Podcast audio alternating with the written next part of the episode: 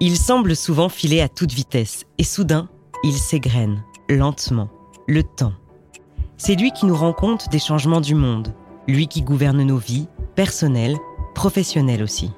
Surtout quand notre métier exige la plus grande précision, la maîtrise parfaite des détails les plus infimes. Et parfois, le temps se suspend pour nous permettre de vivre le moment le plus important de notre existence, celui où tout bascule, celui qui permet de dire qu'il y a eu un avant et un après. Vous écoutez Grands Instants, le podcast de Grand Saiko, manufacture japonaise de haute horlogerie. Entre ciel et terre. Se recentrer sur soi-même, concentrer sa force, son énergie, sa puissance, avant de s'élancer plusieurs mètres au-dessus du sol, le regard fixé sur l'horizon.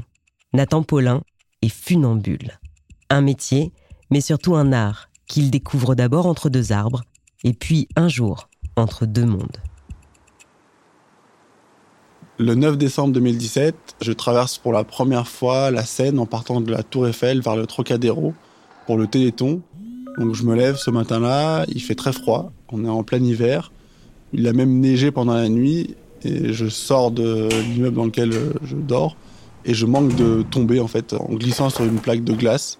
Donc je me dis que voilà, ça commence déjà pas très bien si je tombe avant même de monter sur ce fil. Et je découvre cette ligne qui est là depuis déjà deux jours. La sangle, elle est givrée ce matin-là. Donc j'ai des collègues qui passent sur la sangle en poulie pour la dégivrer. Donc c'est vraiment quelque chose de pas habituel pour Paris d'avoir euh, de la neige sur cette ligne. Après, je sais que la traversée, je la fais à midi. Donc normalement, le soleil aura réchauffé tout ça. La ligne sur laquelle je marche fait 2,5 cm de large, un peu plus fin qu'un ticket de métro. Elle est tendue sur 670 mètres de long, entre la Tour Eiffel et le Trocadéro, à 70 mètres de hauteur. C'est une sangle qui est tissée, donc c'est du textile. Elle peut mesurer jusqu'à plus de 2 km. Donc la traversée, elle dure 35 minutes pour parcourir 670 mètres. Et donc euh, après être passé au Trocadéro, au lieu d'arriver, je me dirige à pied euh, vers la tour Eiffel euh, par le sol pour monter dans la tour. La ligne, elle est installée entre le premier étage de la tour Eiffel et une grue qui se trouve entre les deux bâtiments du Trocadéro. Je vois déjà du sol que le vent est assez fort. La sangle, elle dessine un arc de cercle. En fait, elle est déviée par le vent. Ça me stresse hein, pas mal. Je sais que ça va pas être facile. Et donc, je monte dans la tour. J'ai vraiment conscience de la force du vent quand j'arrive au premier étage et que j'entends le vent qui s'engouffre dans la tour et on m'indique euh, que le vent est à 70 km/h. Euh, voilà, le vent est très fort ce jour-là. Le fait d'avoir du vent, c'est pas un danger. Il euh, n'y a pas de risque particulier. Le seul risque, c'est que je tombe en fait et que j'arrive pas à faire cette traversée. donc je sais que ça va beaucoup compliquer les choses. J'ai un timing très précis. Je dois partir à 11h57 exactement. J'ai qu'une seule chance.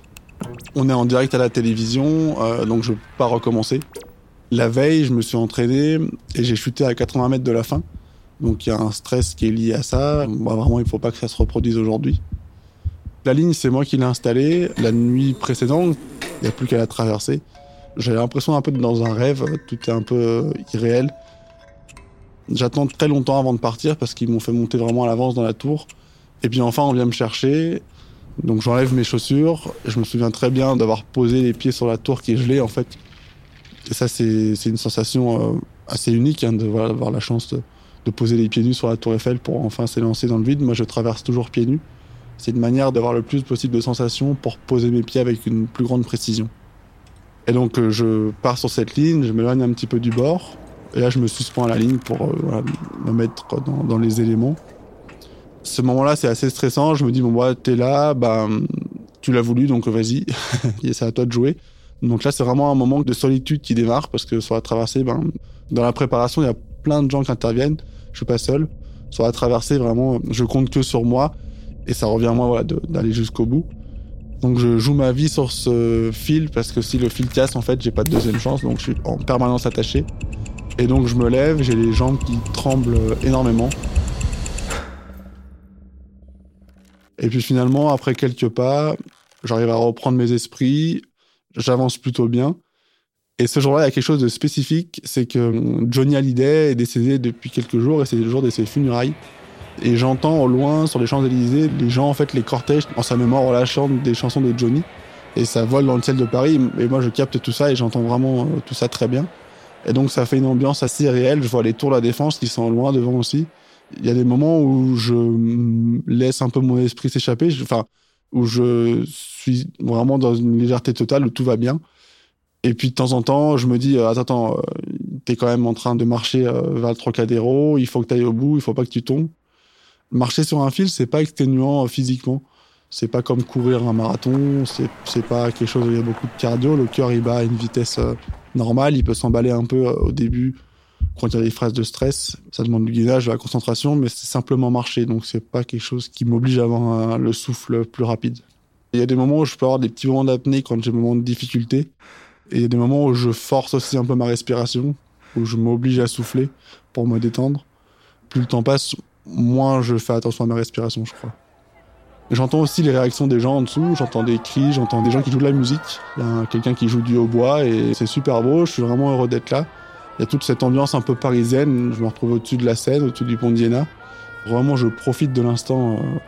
Euh, et plus je me rapproche de la fin, plus le stress remonte, parce que je sens que je suis vraiment pas loin.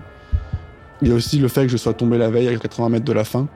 Donc je me rapproche de ce fameux point euh, crucial et finalement j'arrive à, passer par-dessus, je continue à marcher. J'ai toujours ces moments où euh, je me dis ah mais je suis super heureux d'être là euh, et limite je me mets presque à pleurer en fait vraiment j'ai le sourire qui monte aux lèvres et c'est complètement suspendu, un peu hors du temps où hum, j'ai vraiment l'impression de faire quelque chose que, que j'aurais même pas osé rêver, imaginer en fait, le fait de me retrouver là j'ai commencé à marcher sur un fil il y a à peine 5 ans et je me retrouve euh, sur la Tour Eiffel euh, dans le ciel de Paris. Et moi, donc, ce qui m'a captivé quand j'ai commencé, c'est un peu le côté méditatif. C'était la seule chose, la seule activité qui était capable de capter mon attention. Moi, je suis quelqu'un qui a une attention un petit peu euh, débordante et je me suis laissé absorber par ça et je suis devenu un petit peu addict en fait à cette sensation de concentration. Et j'ai passé des heures à, à faire ça. Alors après, de là en faire un métier, c'était pas du tout prévu. Euh, ce qui s'est passé, c'est que hum, j'ai donc fait des distances de plus en plus longues, puis dans le vide, ce qui n'était pas évident parce que j'avais peur du vide à la base. Et à un moment, on m'a demandé de faire des traversées euh, pour des spectacles, pour des démonstrations. Et c'est là que c'est devenu mon métier. C'est vrai que quand on marche sur un fil, on est à 100% dans le moment présent. Et c'est là qu'on ouais, on a les meilleures sensations, on a vraiment l'impression de vivre quelque chose euh, de fort et d'être quelque part et d'en vraiment en profiter à 100%. Cette traversée, ça se passe plutôt bien, le vent est toujours fort, ça pousse la sangle, c'est-à-dire que ça me déporte en fait, donc je bouge en fait sur le côté régulièrement, mais ça me fait pas tomber, je suis assez entraîné, euh, j'ai aussi une, grosse confiance et je sens que je suis capable d'aller au bout. Et à la fin, donc euh, je retrouve euh, le visage d'un des collègues qui lui est en haut de la grue qui m'attend. Et donc là, c'est un moment aussi hyper émouvant parce que ben, je vois en fait son sourire.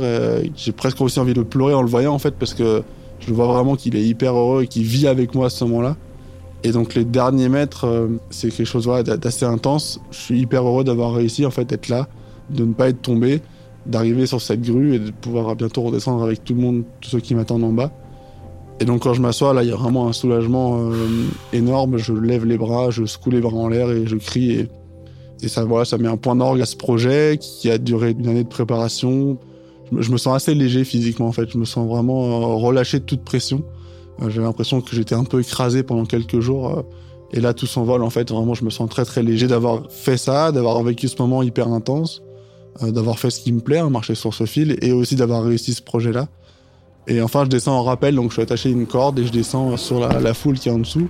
Tous les gens qui viennent m'accueillir et toute l'équipe de télé aussi qui est là, parce qu'on est toujours en direct. Je retrouve euh, le sol, euh, il fait toujours super froid, mais tout le monde est, hyper heureux. Il y a plein de gens qui sont partis avec moi depuis la Tour Eiffel, qui sont montés jusqu'au Trocadéro. Ces 35 minutes, ça a été euh, un changement déjà dans ma carrière, on va dire. Ça me donne une légitimité assez énorme pour pouvoir faire d'autres projets.